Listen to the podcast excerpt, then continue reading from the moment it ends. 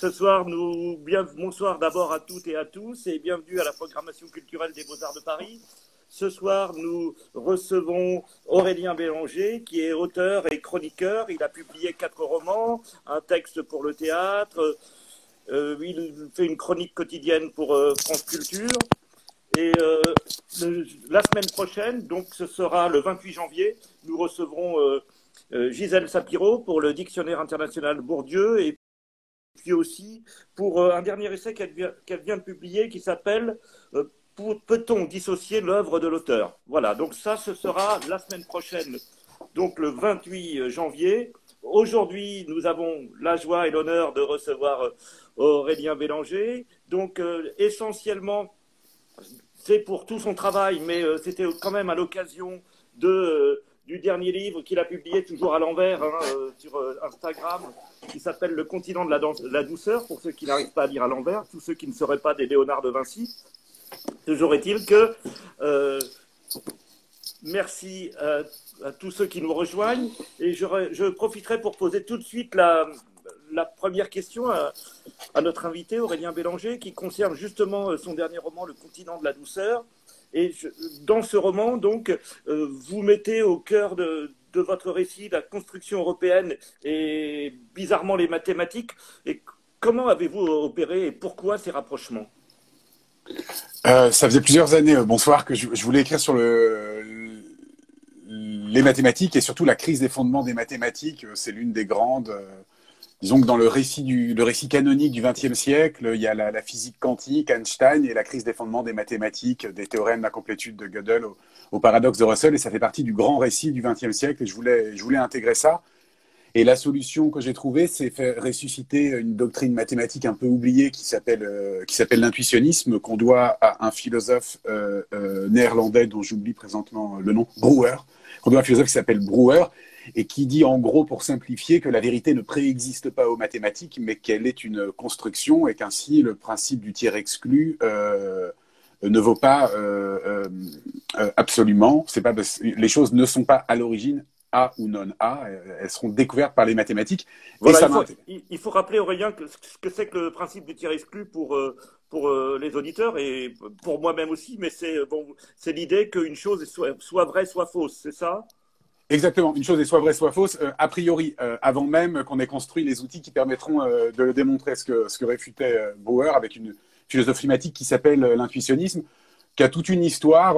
On, peut relier ça, si on veut, à ce que disait Descartes. Dieu aurait pu faire que 2 plus 2 égale 5. On peut relier ça à des choses grecques encore plus, encore plus anciennes. Ça, c'était pour le grand récit. Ce qui m'amusait, et là où c'était rigolo, c'est, euh, puisqu'on parlait de construction des objets mathématiques, ça me permettait d'avoir une sorte de métaphore évidente avec l'Europe, l'Europe en tant que construction, parce que je mhm. suis parti d'une double évidence. Euh, on assiste depuis une grosse cinquantaine d'années à quelque chose qu'on appelle un processus de construction euh, européenne, qui n'est pas une qui n'est pas une intégration impériale, qui n'est pas une, une, intégration fédérale, qui est autre chose dont on ne sait pas ce que c'est. Et c'était amusant de faire un parallèle avec la construction, la construction la construction des objets mathématiques. Ça, c'était le, c'était le point de départ avec cette autre, euh, bah, cette autre bizarrerie que l'Europe est en soi un objet contradictoire et, même euh, d'un pur point de vue, euh, d'un pur point de vue géographique, n'existe pas comme continent. C'est une péninsule, c'est une péninsule de l'Eurasie. Et, et, pourquoi cette partie si si fragile, si creusé, si instable euh, de l'Eurasie euh, s'est retrouvé soudain en possession d'arraisonner le monde, euh, faire ce grand récit de modernité depuis, depuis le XVIe siècle. Ça me permettait de raconter, de raconter tout ça. Projet, projet ambitieux, roman un peu, un peu complexe comme ça dans ses approches. Très bien. Mais tous vos romans mêlent innovation et, technologique et territoire. Il y a même dans le premier la théorie de l'information, hein, euh, voilà, euh, une volonté euh, disruptive documentaire qui, qui, insère des résumés encyclopédiques d'innovation, d'invention à l'intérieur du récit. Un peu, ça m'a fait penser à la manière dont Victor Hugo, pour, le citer, insérait, par exemple dans Les Misérables, il insère toute l'histoire des égouts, où il va insérer un grand passage sur la restauration. Et Qu'est-ce que vous souhaitez faire en, architecturant, hein, je crois, parce qu'il s'agit d'une architecture chez vous, euh, vos romans ainsi euh, On le voyait surtout dans la théorie de l'information, hein, mais est-ce que vous pensez que l'histoire humaine est en, grande partie une histoire des techniques? Euh, alors pour commencer, ça me fait plaisir cette référence euh, au, passage sur les égouts euh, de Victor Hugo parce que je suis actuellement dans une petite chambre de bonne rue de Provence à la verticale de l'endroit où Jean Valjean rentre dans le fameux ah. grand égout qui était à l'emplacement de la, la, rue de Provence disons que le, roman euh, tel que je l'imagine ou tel que je le fantasme, hein, probablement pas tel que je l'écris, euh, est une sorte d'université de substitution, d'universel un petit peu bancal, de récit terminal où on peut faire intervenir euh, la totalité, la totalité des récits. C'est pas satisfaisant, c'était pas satisfaisant que le roman, à un moment, disons que si on prend l'histoire de la philosophie, la philosophie commence de façon très très large et abandonne comme ça millénaire après millénaire, des pans entiers. Euh, l'histoire va aux historiens, la science va aux physiciens, les mathématiques vont aux mathématiciens. Récemment, euh, la sociologie va aux sociologues et à la fin, et à la fin, il reste quasiment rien. Il reste un peu la métaphysique et c'est très douteux. L'histoire du roman, ce sera un peu le récit inverse. À la base, c'est une histoire de, de, de bergers un peu pénibles qui euh, épousent des bergères qui se trouvent être des princesses. Et c'est quelque chose qui prend progressivement de l'ampleur jusqu'à atteindre une sorte de forme canonique idéale au XIXe siècle, où ça tient lieu un peu d'université de substitution, de grands récits de substitution. L'un des premiers... Euh, premiers romans de Balzac est, là-dessus extrêmement spectaculaire, La peau de chagrin. Euh, c'est à la fois traversé d'aperçus métaphysiques et d'une vraie description d'une machine hydraulique. À ma connaissance, il n'y a pas de description de machine hydraulique dans la littérature avant Balzac, et il ne le fait pas par exotisme pour faire chic ou moderne, parce qu'il le fait en la reliant à des, dans un récit purement, fantastique. Donc c'est aussi quelque chose comme ça du, monde, euh, du monde qu'il utilise. Donc il y a l'idée que, euh, bah, vu que le roman est un peu une forme un petit peu instable, euh, il est en soi, il est en soi plutôt pluraliste par nature. Mais, là, il y, a aussi cette histoire. parfois, dans votre récit, je vous le dis, bon, moi je suis un, grand admirateur de, vos romans, mais parfois vous me perdez. je ne sais pas si c'est le cas pour euh, pour, pour, certains de vos lecteurs, mais euh, dans ces digressions euh, technologiques, il y a des moments qui sont tellement précis hein, que, le, que le lecteur est un peu perdu. Il même, moi, il m'est arrivé dans la théorie de l'information de, vouloir avancer dans mon récit et de finalement de ne pas aller sur le moment technologique que vous décrivez. Est-ce que vous l'assumez ça ou est-ce que ça vous contrarie? Non, non. Alors c'est un premier roman, donc c'est quelque chose qui est un peu euh, avec le recul, je le trouve très audacieux et j'en reviens pas d'avoir eu cette audace pour un premier roman. Je le referai plus, euh, je le referai plus comme ça. Une des raisons pour lesquelles je l'ai fait comme ça, c'est en me disant de toute façon l'expérience de lecture est très éparpillée. On passe son temps à faire checker les choses euh, en ouvrant Wikipédia et on a un écran derrière notre livre. Je vais intégrer l'écran dans le roman, comme ça la totalité de l'information sera dans le roman et on et je ne perdrai pas l'attention de mon lecteur. Euh, bon, je pense que c'était pas une bonne solution, mais bon, ça vaut au moins en tant que, manifeste. J'aurais tenté d'écrire un, roman euh, autosuffisant en tant que, dès que je dis quelque chose, effectivement, c'est suivi d'une courte, courte digression euh, encyclopédique. C'est quelque chose qui, je, pense, c'est probablement euh, atténué. J'ai tendance à garder les digressions euh, enfin, encyclopédiques en les, attribuant maintenant à, l'univers mental des personnages, par exemple, qui les ont, et pas en étant un peu surplombant. Oui, dans le continent de la douceur, c'est vrai que les choses se sont beaucoup atténuées. Hein. Là, vous, vous, intégrez effectivement des concepts mathématiques qui sont parfois complexes, mais euh, tout reste au, service du récit. C'est bien, c'est davantage votre intention. Euh, oui, c'est arrivé un peu par accident. Un jour, euh, je, relisais la deuxième ou la troisième version d'un manuscrit et soudain, euh, une sorte de, case s'est ouverte dans mon cerveau. J'ai pensé au point de vue du lecteur, chose auquel j'avais jamais pensé jusque-là. Ce qui est bien, ça m'a protégé de plein de choses.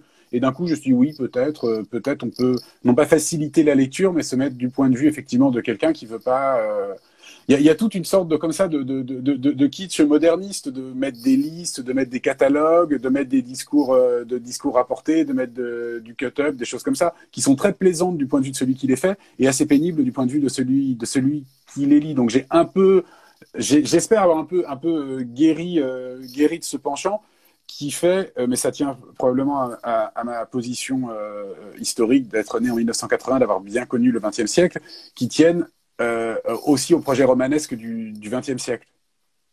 Parce que vous pouvez nous, raconter un peu le, disons, ce qu'est le continent de la douceur pour que les lecteurs euh, euh, aussi euh, se rendent compte comment vous avez on a dit tout à l'heure comment vous avez articulé cette naissance de l'Europe et des mathématiques mais c'est encore c'est plus complexe que ça. Il y a vous avez construit un royaume un ex-royaume imaginaire qui est je sais pas qui m'a moi qui m'a fait penser pour certains je sais que ça fait penser à Tintin mais pour moi je pensais beaucoup à l'homme qui voulait qui voulait être roi. Vous voyez le film de Houston et le Kafiristan donc euh, il y a comme ça un, lieu imaginaire à partir du moment qui va vous permettre de construire le récit sur, sur les personnages principaux.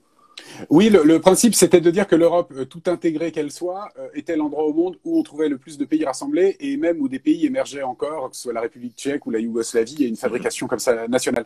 Donc, euh, la principauté disait quelque chose de l'Europe. C'est un des seuls endroits au monde où on compte des principautés.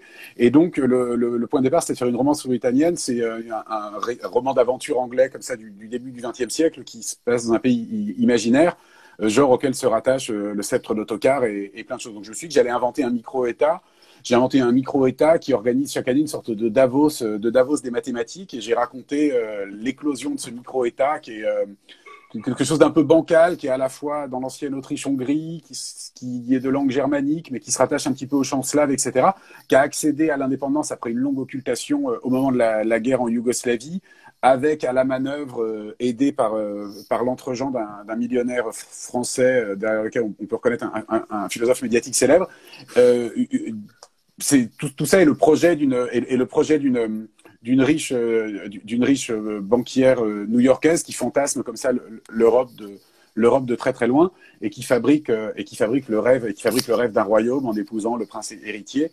Et, et donc le, le, le, roman raconte raconte tout ça et en confrontant aussi différentes générations avec quelque chose de, que je connais à titre personnel mieux qui est la génération des gens qui ont grandi euh, dans un monde où l'Europe triomphait, le monde de la chute du mur de Berlin, le monde, euh, monde qui commence à se fissurer avec le, les débats sur le référendum de 2005 et euh, une Europe qui entre dans une sorte de crise complexe entre crise des migrants, crise grecque, etc. Et donc voilà, il y a des, des personnages jeunes qui se radicalisent, l'un euh, valide complètement le récit européen en tant que récit authentiquement messianique, euh, le, fameux plus jamais ça de 45, un, mhm. continent qui serait enfin, euh, enfin débarrassé du mal, qui aurait remplacé la, la, cruauté de la loi par la douceur de la norme, etc., et, qui idéalise cette Europe, et un, personnage beaucoup plus noir qui, qui considère que, que l'Europe est, est, est, le mal, la négation de l'histoire, la négation des peuples, etc. Et du coup, je, je vous fais confronter tous ces personnages dans le petit royaume du Karst.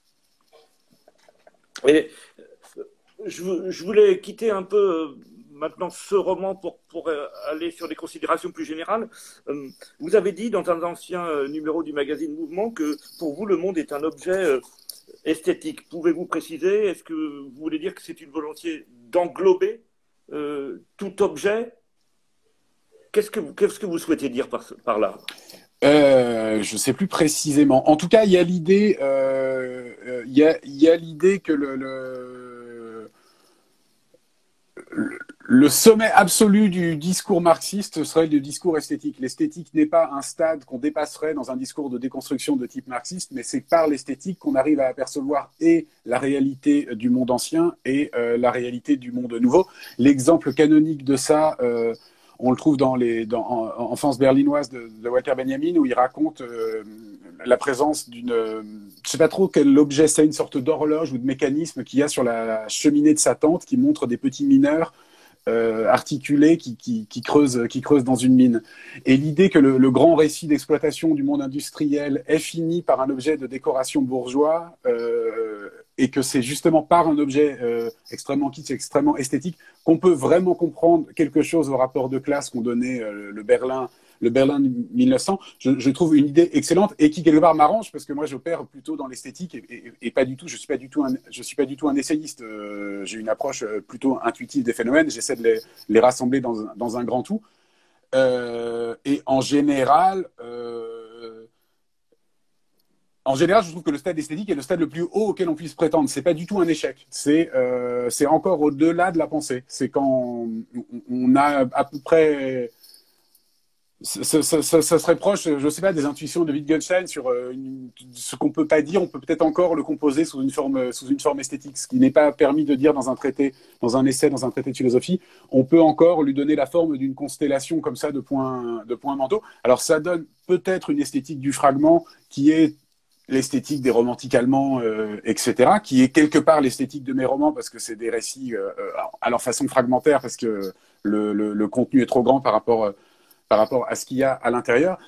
Et, donc cette approche, je, défends cette approche, euh, cette approche esthétique qui est enfin, pour faire un peu le, le, cuistre de philosophie, qui est enfin l'approche de la troisième critique de Kant, où, euh, où tout s'arrange en quelque sorte dans la critique de la faculté de juger. Toutes les questions métaphysiques comme euh, l'existence du monde, l'existence de Dieu qui ont été évacuées reviennent et, revient le sentiment, revient le sentiment de la, finalité, etc.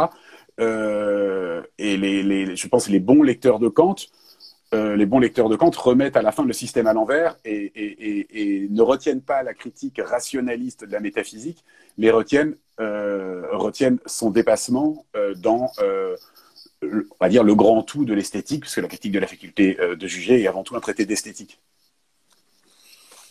Vous dites, vous dites justement, je pense que c'est lié, vous dites aussi que l'histoire de l'art est ratée. dans chaque œuvre, il manque un petit quelque chose et, les chefs-d'œuvre n'existent que dans la production des objets industriels, mais pas dans la production humaine. C'est la continuité de ce que vous venez de dire, ça, ou j'arrive pas à l'articuler? Alors, c'est des réflexions que j'avais dû avoir sur, pour, euh, faire l'avocat du diable et défendre, probablement les, statuts de Jeff Koons, mais, c'est quelque chose qui m'était venu aussi en pensant, euh, pareil, c'est pas évident, par exemple, si on prend une œuvre très stable, très solide, très réussie et très autonome comme l'œuvre d'Hergé, c'est pas évident euh, de dire ça, c'est le chef-d'œuvre d'Hergé. Ça peut être, euh, ça peut être l'affaire Tournesol. Si on est un peu plus esthétisant, un peu plus postmoderne, ça va être les diamants de la Castafiore ou plus rêveur, ça va être, ça va être Tintin au Tibet. Mais on a quand même l'impression qui manque, voilà, que dans cette collection de 24 BD, il manque la 25e qui serait la BD parfaite. Et, on a cette espèce d'idéal euh, que Hergé n'arrive pas à atteindre, et on a cette espèce d'idéal que ce serait ça, la, BD parfaite. Et c'est quelque chose qui est assez proche de, bah, de ce sentiment quand même assez platonicien qu'il euh, y a un idéal dans l'œuvre d'art et que, et l'œuvre d'art est presque, de toutes les activités humaines, l'une des plus près d'articuler l'idéal. Évidemment, euh, évidemment, elle, ne le pense pas. Je reviens encore euh, à Walter Benjamin à propos de son essai sur les, affinités collectives euh, de Goethe, où en fait la seule chose qu'il y a de vraiment à sauver dans l'histoire et la partie qui réussit le plus, c'est une nouvelle qui est à l'intérieur des affinités électives, qui dirait la clé de la nouvelle. Et la, la, la, la vérité de cette vérité, c'est l'apparition d'un personnage qui va se noyer, etc., et qui apparaît nu, et là, euh, sorte comme ça d'incarnation, d'incarnation totale de l'idée. Il y, a cette idée. Et après, c'est là où c'est intéressant, parce que le, le, récit industriel est particulièrement trompeur. Le récit industriel nous montre des objets finis. Euh, il n'y a rien de plus désirable qu'un objet fini.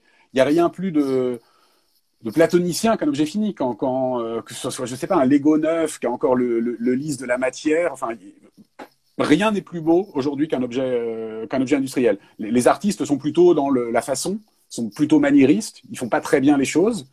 Ça se raconte de plein de choses, mais euh, mais euh, une image une image industrielle est beaucoup plus impressionnante qu'un Picasso spontanément. Le, Picasso s'explique très bien par la totalité de l'œuvre de Picasso, par une mais, mais, spontanément on va être attiré on va être attiré par quelque chose d'une image industrielle. Et, hmm. là où c'est intéressant, c'est qu'évidemment, c'est trompeur. Il faut le détruire, ça. Enfin, il faut le détruire. Il ne faut pas euh, considérer. Euh, il faut considérer que les objets industriels nous mentent. Euh, nous mentent d'un strict point de vue si on veut être marxiste en disant qu'ils cachent les conditions, les conditions d'exploitation et d'aliénation de, ceux qui les produisent probablement, mais, mais que ce sont des, ce sont des faux idéaux.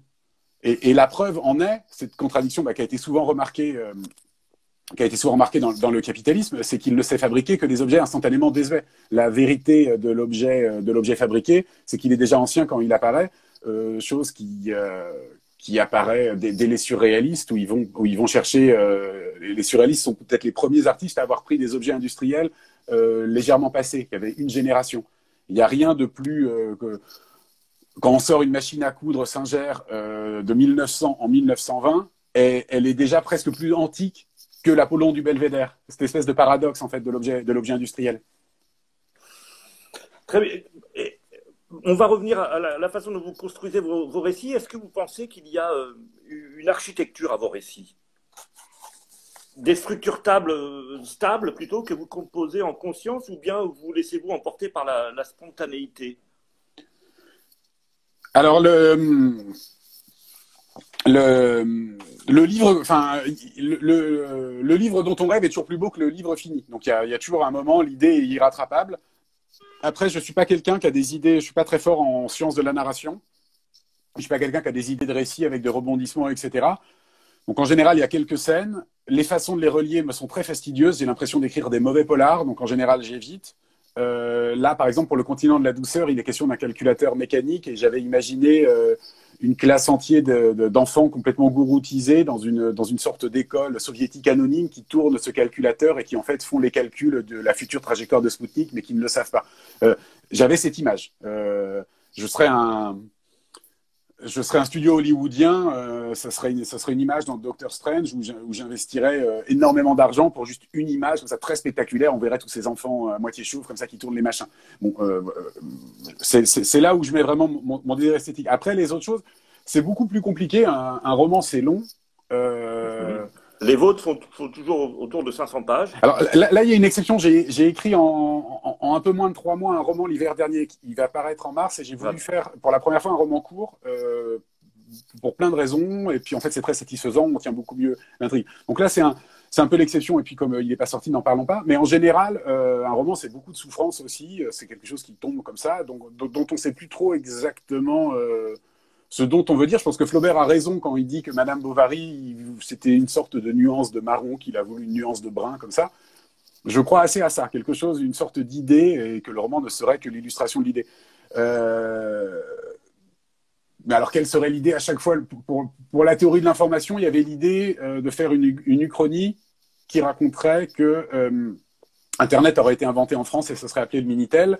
Mm-hmm. Et il y a aussi eu, alors c'est quelque chose aussi important, c'est de prendre un cadre je, crois beaucoup à ça. Enfin, c'est l'expérience de Proust nous prouve qu'en fait Proust devient un bon écrivain le jour où il fait pastiche et mélange. En fait, le jour où il accède à l'art du pastiche, quelque chose se débloque et il devient un bon écrivain probablement par la maîtrise du discours indirect libre, c'est-à-dire qu'il trouve son style en étant capable de trouver tous les styles.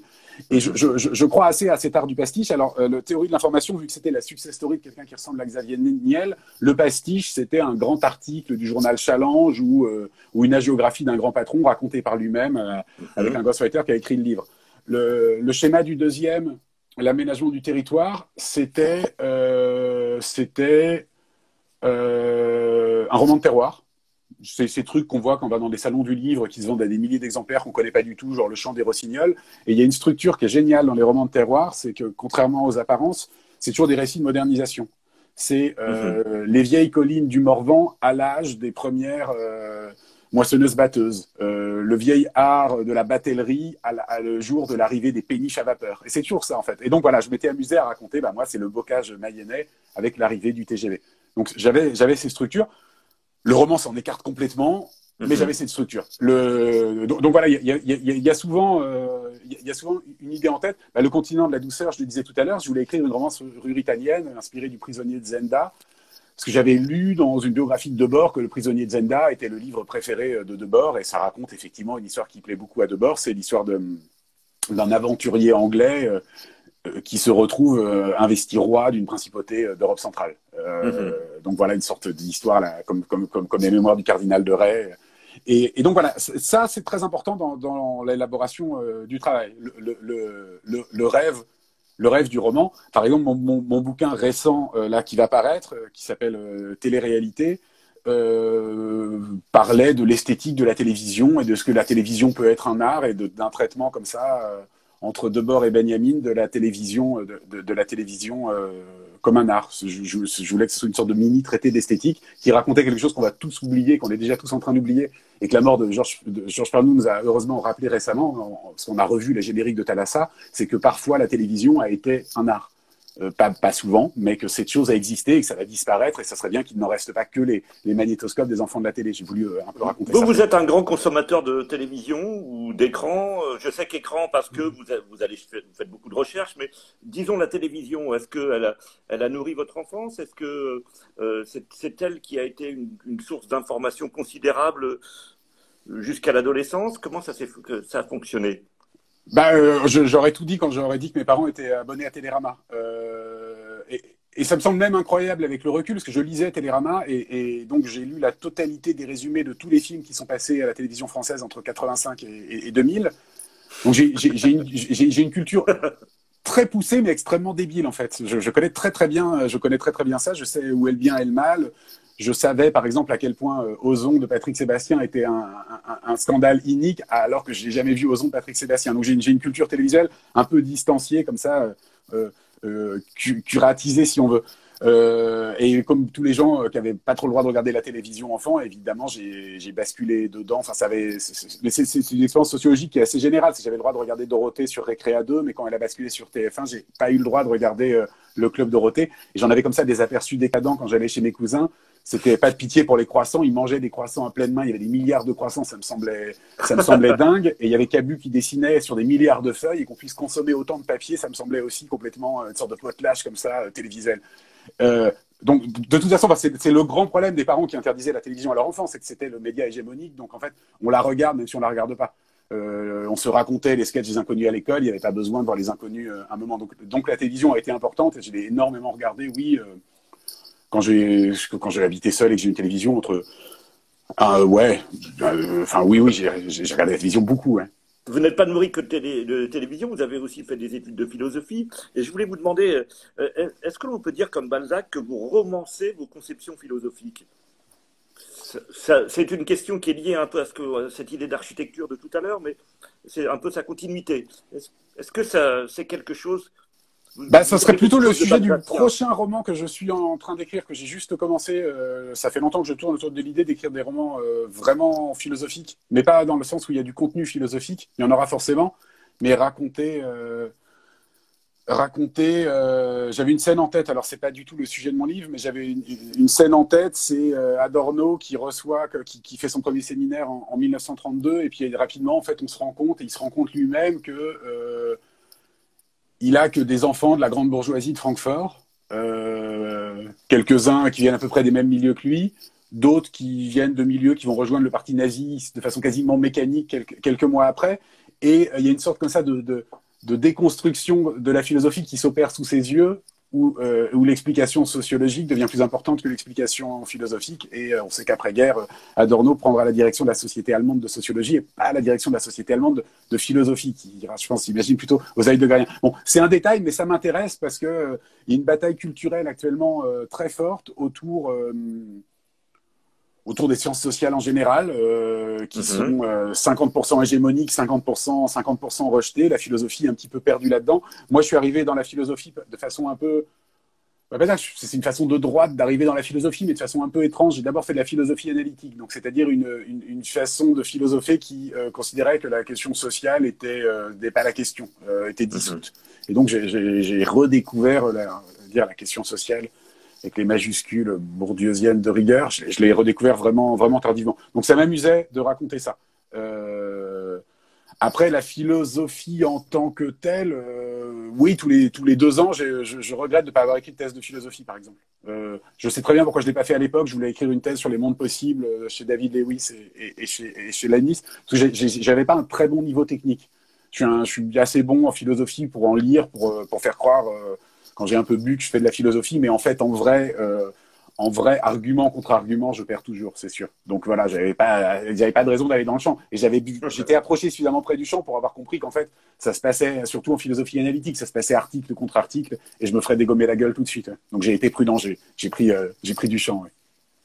Donc vous avez une activité romanesque, hein, on, l'a, pu le voir, il y a eu quatre romans, mais vous avez aussi de nombreuses collaborations. Enfin, il, y a, il y en a une qui me tient à cœur, puisque euh, c'est celle avec euh, Thomas Lévilan, hein, sur cet ouvrage, qui avait été euh, publié aux éditions de la Ménagerie, sur la fête, qui reprend des aquarelles de fête de, de Thomas Lévilan, et donc Thomas Lévilan qui avait été un de nos invités. Hein, qui est, Je pense qu'il est là, parce que j'ai, vu plein de cœurs passer quand ah, vous avez dit Thomas Lévilan. Et donc, euh, je sais que Thomas Lévinan a un intérêt aussi pour Welbeck. Qu'est-ce, que, qu'est-ce qui vous a lié dans, dans cette aventure?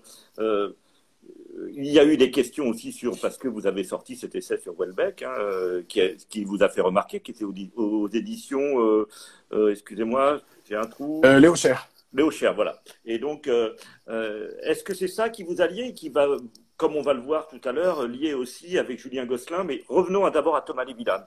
Eh ben, oui, de façon très anecdotique. La première fois que je vois Thomas Lévillane, qui est un, ami d'amis, euh, ses, premiers mots sont je suis en train de lire, de relire les poèmes de Welbeck, c'est cool. donc moi j'aimais beaucoup Welbeck, et donc on a la première discussion que j'ai eue avec Thomas euh, portait précisément sur Welbeck. Euh, on était là où il habitait alors, à la Chapelle, vers la, rue Philippe de Girard. Donc voilà, cette amitié est, indissociable et indissociable de, de, de Welbeck pour ça. Euh, et puis en plus, c'était marrant parce que du coup, quand il y a eu cette commande, il y a un texte euh, euh, qui a un peu vieilli aujourd'hui, mais qui était assez impressionnant, qui avait publié Welbeck, je crois, dans 20 ans sur la fête, sur le fait que l'occidental ne savait plus faire la fête, qu'il s'y démène, etc. Et il se trouve que Thomas est quelqu'un avec qui j'ai beaucoup fait la fête. Et, et, bon, on avait une expérience de la fête assez on faisait des fêtes, bon, on pouvait sortir, etc. Euh, tout ça semble un peu fou. Mais bon, voilà, il y avait cette expérience emblématique de, il y a des moments où on danse et puis des moments où on discute dans la cuisine. Quoi. Et donc voilà, j'ai, le texte met en scène euh, la rencontre d'un narrateur imaginaire avec un personnage de peintre imaginaire euh, dans une fête, avec une sorte de, de, récit comme ça un peu, un peu initiatique sur des thèmes philosophiques d'ailleurs. Et, et et qui tente d'illustrer, euh, modestement, là pour le coup, c'est toujours quand on fait des, textes d'art, on a toujours l'impression de faire le gris et que les peintres font la couleur. Là, les aquarelles sont très fortes, le texte est plutôt un, est plutôt un prétexte pour faire exister euh, un, livre avec ces, avec ces aquarelles qui, qui sont, euh, qui sont excellentes. Mais donc voilà, c'est le, secret de cette collaboration est là. Mais vous disiez, alors je ne sais pas si vous vous acceptez encore de le dire, vous aviez fait une autre, un autre entretien avec le magazine Mouvement qui, qui vous aime beaucoup. Ça tombe bien, euh, moi je collabore à la, au magazine Mouvement aussi. Et vous disiez que vous y écrivez, vous y écrivez à l'époque hein, que vous feigniez le réalisme pour mieux proclamer une manière pensante autour de nous qui serait une sorte de gélatine. Euh, c'est quoi cette gélatine? C'est celle qui vous, qui vous nourrit en même temps, ce, cette masse euh, un peu molle, indistincte qui nous nourrit tous? Qu'est-ce que vous avez voulu dire? Euh, je ne sais plus précisément, mais euh, quoi qu'il en soit, euh, je pense qu'on a évacué beaucoup trop vite le concept d'âme. Euh, moi, j'ai longtemps, enfin, je le dis d'autant plus que j'ai été un fervent euh, adepte, un fervent sectateur du réductionnisme scientifique, de l'école, de la droite ligne qui va de, l'école de Vienne à, la philosophie analytique contemporaine, etc. Euh, je crois plus trop à ce réductionnisme. Je ne sais pas ce qu'il faut mettre exactement dans, le concept d'âme. On y met ce qu'on veut. Si on est un peu flou, un peu poète, on peut parler d'un air du temps, etc., euh, d'idées qui circulent, etc. Euh, parfois bien trouvé. On peut parler, on peut, on, peut parler de gélatine. Non, mais c'est compliqué. En fait, euh, euh, euh, on peut revenir presque à. C'était le sujet de, ma thèse de philosophie non écrite, donc elle est, d'autant plus riche qu'elle n'a pas été écrite sur le, concept d'individu. En fait, est-ce que les individus existent ou est-ce qu'ils se résolvent en dernier lieu à des universaux?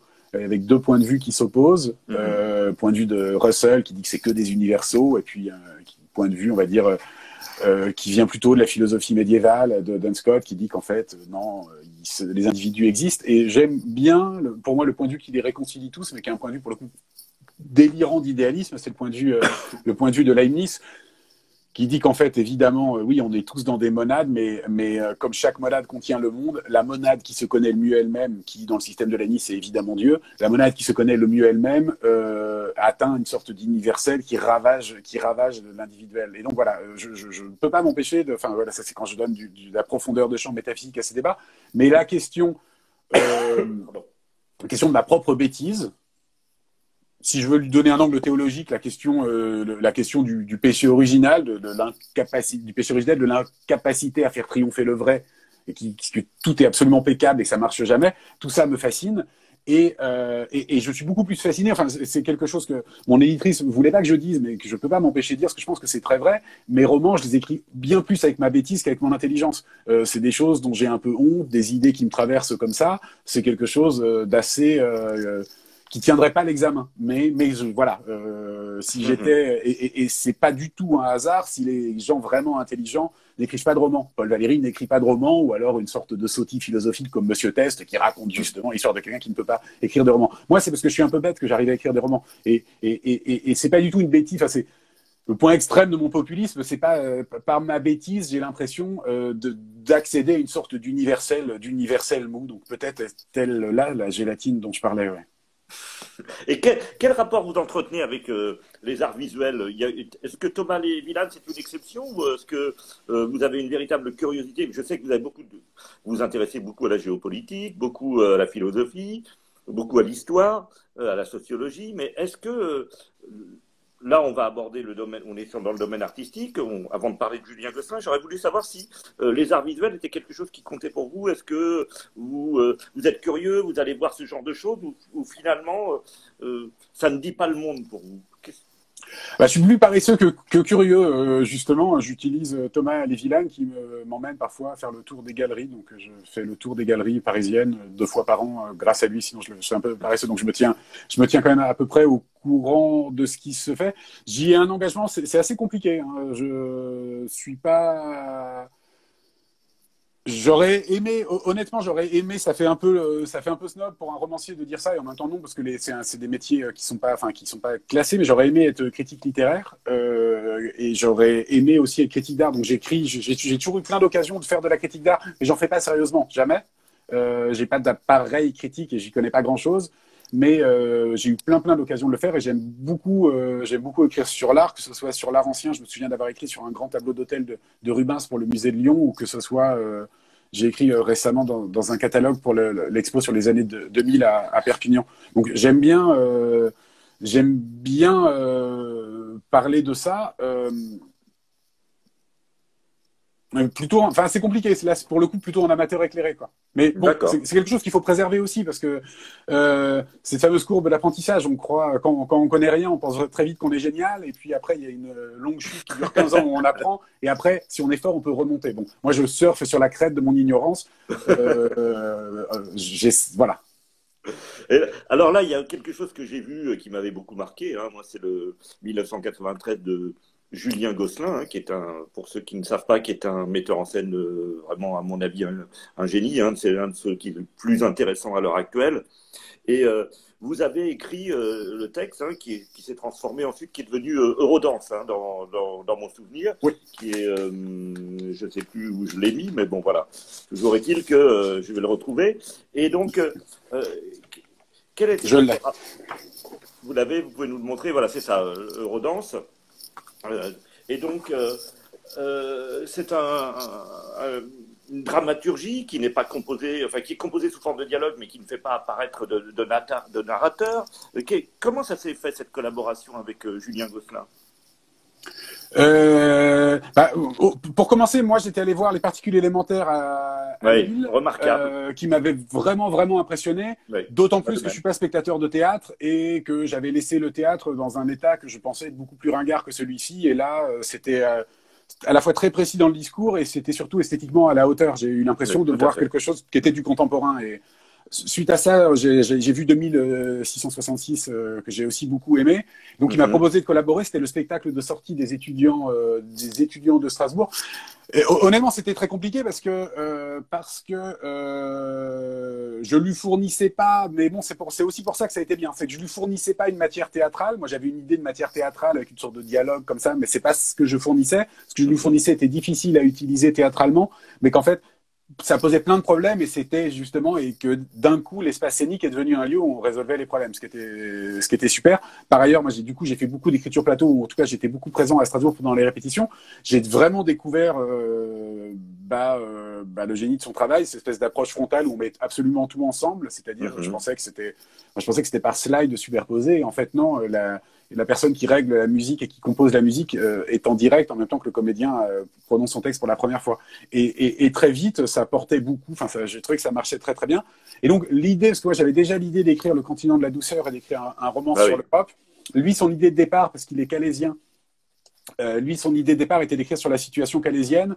Euh, à l'époque, euh, la jungle existait encore. Elle avait été démantelée une première fois, mais elle avait été, elle avait été reconstituée. C'était le, le, pic, je ne sais plus quelle année, c'était il y a 3-4 ans. C'était le pic de la crise, de la crise migratoire. Il pensait probablement plus à quelque chose d'un peu avec des enquêtes de terrain, faire intervenir des paroles, etc. Moi, je, suis passé une semaine à Calais, j'ai parlé à personne, sauf aux gens qui m'ont vendu des frites. En fait, je, me ferme beaucoup quand je suis dans une ville inconnue. Donc, en fait, voilà. Et qui est advenu comme ça. C'est un discours élégiaque sur l'Europe avec une sorte de, c'était un peu mes souvenirs d'enfance, donc on a appelé ça Erasmus, ou non, on a appelé ça Eurodance. donc voilà, c'est lié, à Erasmus, oui du coup, voilà, il y avait, et du coup, on s'est retrouvé avec deux parties, euh, qui, mais c'est assez proche finalement de la structure. Euh, quand je parlais des deux personnages qui avaient deux approches concurrentes de l'Europe, on va dire, il y en a qui sont plutôt des, un personnage qui est plutôt un jeune identitaire et les autres sont plutôt des, des rêveurs de l'Europe. Et c'est quelque chose qu'on retrouve avec d'un côté euh, une sorte de vision bleutée de ces grandes autoroutes humides euh, moi, j'ai découvert les paysages de Calais que je connaissais pas du tout. Euh, c'est vraiment très très beau. C'est une sorte de sublime problématique où le, ce qui est beau, c'est de voir des camions de marchandises qui disparaissent dans la nuit euh, sous, sous des, sur un grand paysage ravagé parce qu'on a abattu les arbres pour que le pour que le champ de vision des caméras soit, soit total. Ce qui m'a impressionné, c'est que c'est un paysage de guerre qui dit pas qu'il est une guerre, en fait, c'est une sorte de paysage truqué, etc. Donc, j'ai eu l'idée d'une sorte de long poème élégiaque euh, sur l'Europe. Et, et, le pendant, c'était faire une deuxième partie euh, qui était une sorte de réunion de conspirateurs euh, fascistoïdes dont on ne savait pas ce qu'ils allaient faire, mais on comprenait qu'ils allaient s'en prendre, sinon euh, au tunnel et à ses infrastructures, ou bien à la jungle, etc. Donc, euh, mhm. et, et, et, tout le, et tout le débat esthétique, c'est là où ça a été passionnant, tout le débat esthétique pour pour Julien Gosselin, ça a été de ne pas faire que la première partie justifie la deuxième. Il fallait pas qu'on soit entré dans un rêve fukuyamien euh, pénible qui fait mm-hmm. que euh, on accueille avec joie le retour de la violence. Il fallait pas qu'on tombe quelque chose qui peut exister. Hein, c'est le c'est l'argument du rivage des Sirtes de Julien Gracq, c'est que euh, sorte de, de, de, long enfouissement comme ça d'une civilisation qui se meurt et qui soudain euh, est réveillée par par un rapport aux barbares, etc. Donc c'est pas c'est pas du tout. Enfin, il a fallu trouver une charnière. Enfin, ça a été ça a été ça a été tout un travail qui était qui était assez passionnant. Et, euh, et, pour finir, euh, bah, ce que j'ai publié, c'est la première partie qui est la partie élégiaque, parce que la deuxième partie, c'était plutôt de l'écriture plateau, où était vraiment, c'était le corps des comédiens, et il n'y avait pas vraiment de dialogue, et c'est juste euh, ce qu'ils font, ils prennent de la drogue, ils boivent de l'alcool, et il n'y a pas vraiment, euh, ça articule pas, pas vraiment de discours.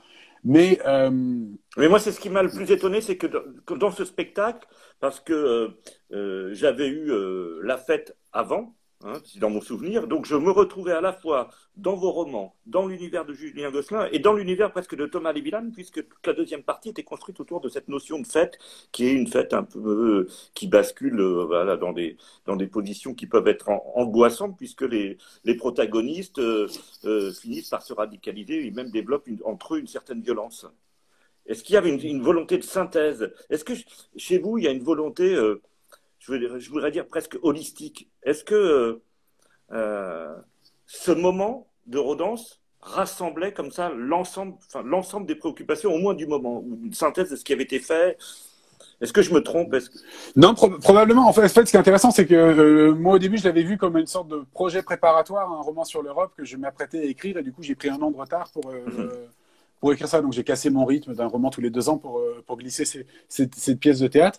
Euh, bah oui, probablement. En, tout cas, il y a eu l'idée de faire. Euh, on peut même remonter plus loin. Euh, la, grande image de Rodin, c'est ça remonte ce que je raconte au tout début de mon essai sur Welbeck. C'est j'arrive j'habitais pas en ville, j'habitais en banlieue. La première fois que j'habite en ville, j'ouvre ma fenêtre, je, fume une cigarette, et il pleut, et je vois des néons bleus avec des camions qui passent sur le périphérique au loin, et j'écoute pour la première fois des poèmes de Welbeck qui passent sur France Culture. Euh, on est en 99 euh, à ce moment-là. Et, euh, et c'est une expérience de vrai sublime, c'est-à-dire je ne veux pas vivre dans ce monde, et en même temps sa beauté me pétrifie, et je ne veux pas vivre ailleurs que dans ce monde. Et, et mm-hmm. toute ma lecture de Welbeck, il y a, y a, plein de Welbeck. Moi, moi le Welbeck qui m'a séduit, c'est celui-ci avec ce poème, euh, euh, vivant, je sais plus, enfin bon bref, je, je l'ai plus en tête, où, euh, il utilise l'image, c'est celle d'électro-aimants qui nous arrache du réel avec une puissance monstrueuse, etc. Où ça évoquait déjà un peu les électro-aimants du CERN que j'ai réintégré dans, dans, dans, le récit sur Eurodance. Donc Eurodance, ouais, quelque part Clo ainsi qui a commencé avec mon bouquin sur, sur Welbeck, cette espèce de, de, en finir avec cette esthétique on va dire, l'esthétique de mes 20 ans, c'est-à-dire en finir avec les années 90 et, les années 2000. Cette espèce de, tenir ça dans une expérience esthétique, euh, dans une expérience esthétique commune. Il y, aura il y a d'autres euh, projets avec euh, Julien Gosselin? Vous, là, vous êtes perdu de vue, pour l'instant. Je, crois qu'il monte le décalogue hein, enfin, de, de Kislovski. Je crois que c'est ça son travail. Mais est-ce que vous avez des choses prévues? Est-ce qu'il y a d'autres liens avec le spectacle vivant à part, à part Julien Gosselin euh, De prévu, non. Il devait y avoir une, une relecture avec Julien Gosselin, non, mais un musicien avait, mis avait remis en scène Rodens et ça devait être lu au, au, marathon des mots de Toulouse en juin dernier, mais du coup c'est tombé à l'eau parce que ça a été annulé. Je sais pas, ça, ça va se faire. C'était assez beau parce que c'était dans une chapelle. Enfin, ça, ça, aurait été avec des, des, des, synthétiseurs vintage, ça, ça, donnait, ça donnait très envie. Non, dans l'immédiat, euh, dans l'immédiat non. Euh, dans l'absolu, moi j'ai, enfin, euh, le, le euh, autant je suis toujours réticent avec les adaptations cinématographiques, autant les adaptations théâtrales, depuis que j'ai découvert celle de Julien Gosselin, me plaisent beaucoup parce qu'il y a une sorte, euh, je, je, trouve que c'est beaucoup plus proche du travail romanesque que le travail d'une adaptation euh, cinématographique. Donc il y a quelque chose de complètement ouvert de ce côté-là, ouais. Le, le, rapport au cinéma, on l'a pas évoqué. Je sais que vous avez joué avec Justine Triat, qui, bon, je sais plus dans quel dans quel film, mais vous êtes intervenu. Hein, C'était un petit rôle. Dans ah, non, j'ai joué dans j'ai joué dans tous ces films et j'ai commencé même dans, dans son, son premier moyen métrage où je joue l'ami de Thomas, qui est un film sur Thomas comme peintre. Donc j'ai j'ai j'ai toujours refait un petit rôle un, petit rôle dans ces films. mon métier d'acteur se limite à ça. Mais euh, vous, euh, c'est par amitié ou le, cinéma vous intéresse aussi éventuellement? Est-ce qu'il y a des vous, vous disiez que vous aviez des réticences avec le cinéma, mais est-ce que euh, c'est un objet quand même que vous voudriez prendre en main? Bah, j'ai des, il se trouve que j'ai des amis bah, paradoxalement assez nombreux qui sont réalisateurs, donc c'est un métier que je connais bien.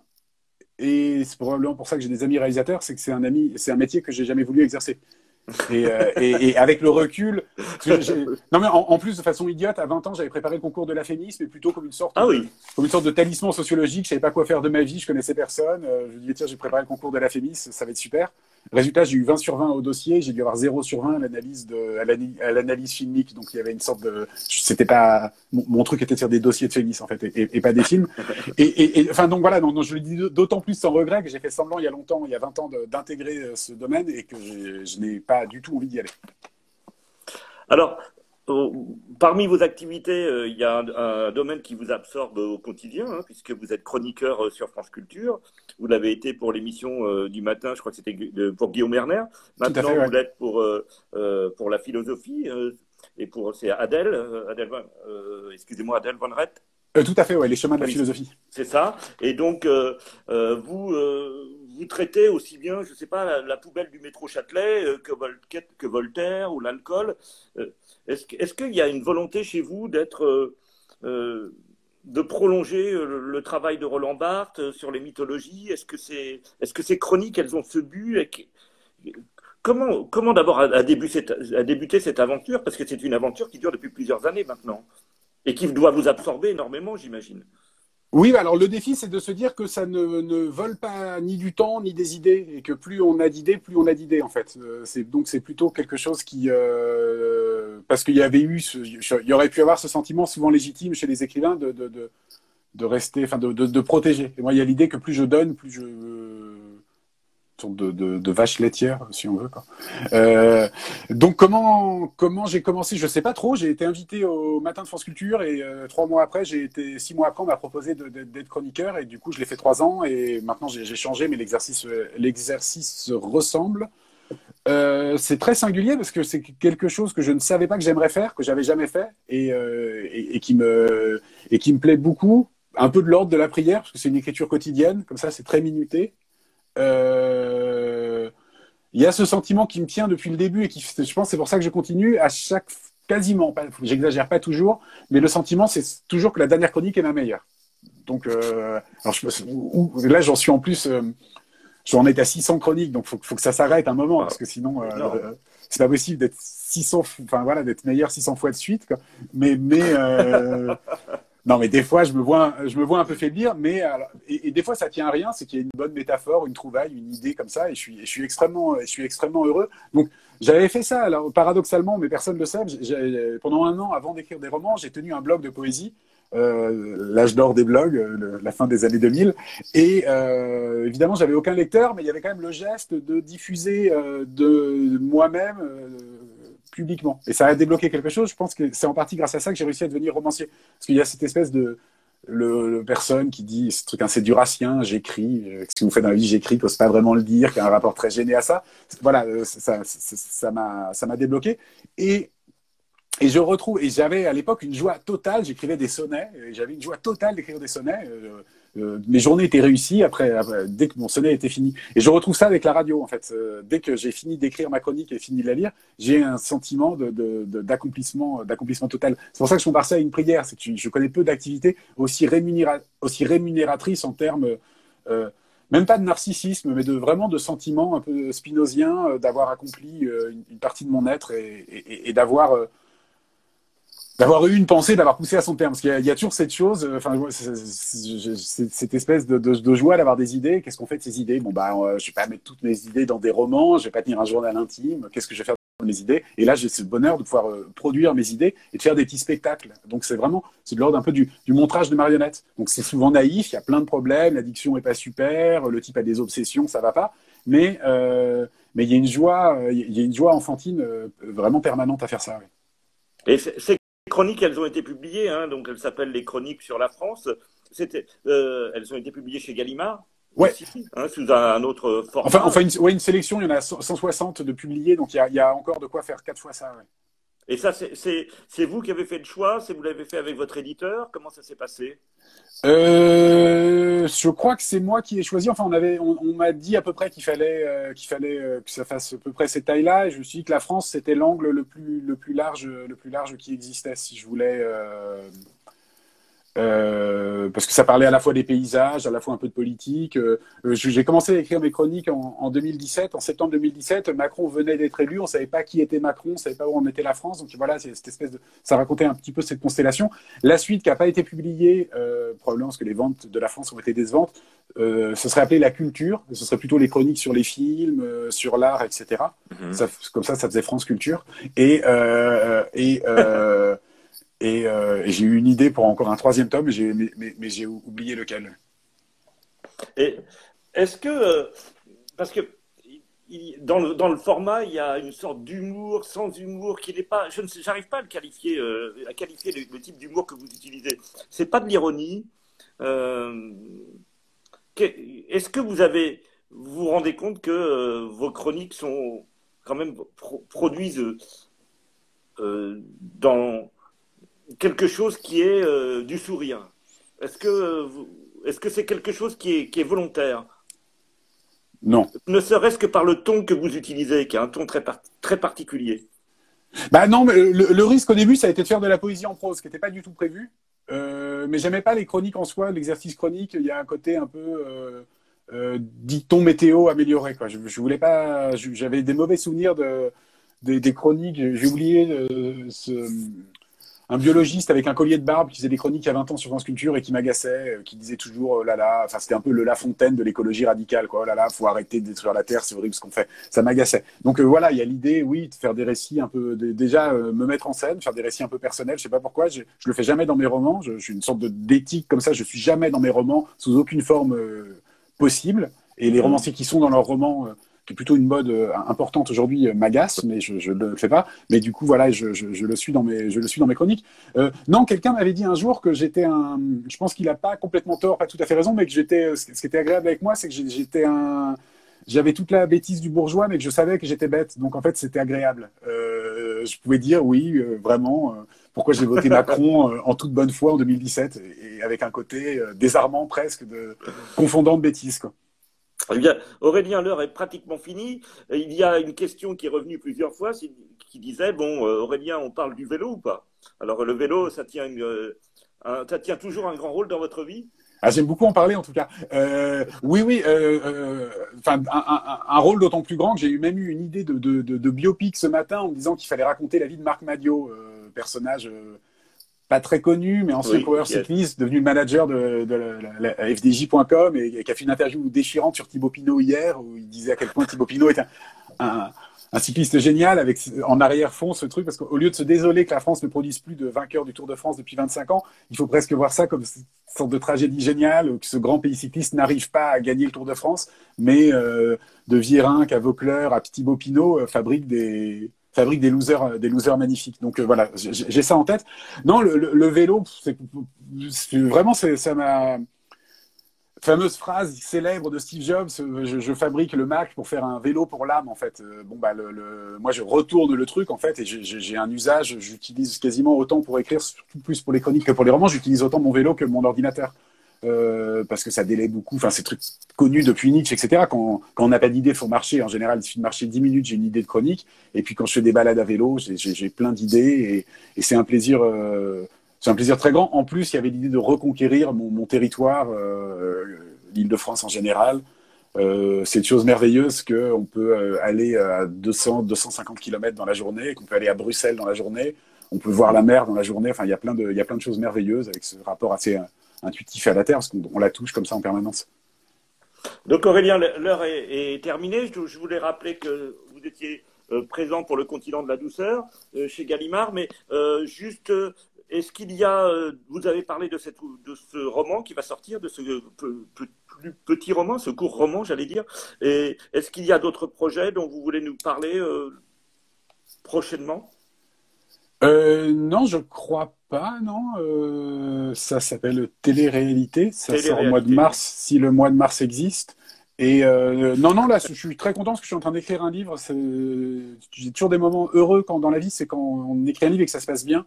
Ça dure jamais plusieurs jours, mais là, ça fait plusieurs jours d'affilée, donc je suis très heureux. Donc euh, normalement, dans un an ou deux, on en verra le résultat. Quoi. Toujours chez Gallimard. Toujours chez Gallimard, ouais. Et je, suis assez productif en fait. Ça doit être, ça va être mon sixième, sixième roman. Ouais. Bon. Eh bien, Aurélien, merci. Merci à tous ceux qui nous ont suivis ce soir. Et la semaine prochaine, ce sera donc Gisèle Sapiro pour le dictionnaire international Bourdieu, mais et aussi d'autres choses. Voilà, nous reviendrons sur l'affaire de Claude Lévesque. Voilà. Merci bonne beaucoup. Soirée, Aurélien. Bonne soirée, bonne soirée à tous. au revoir. Au revoir.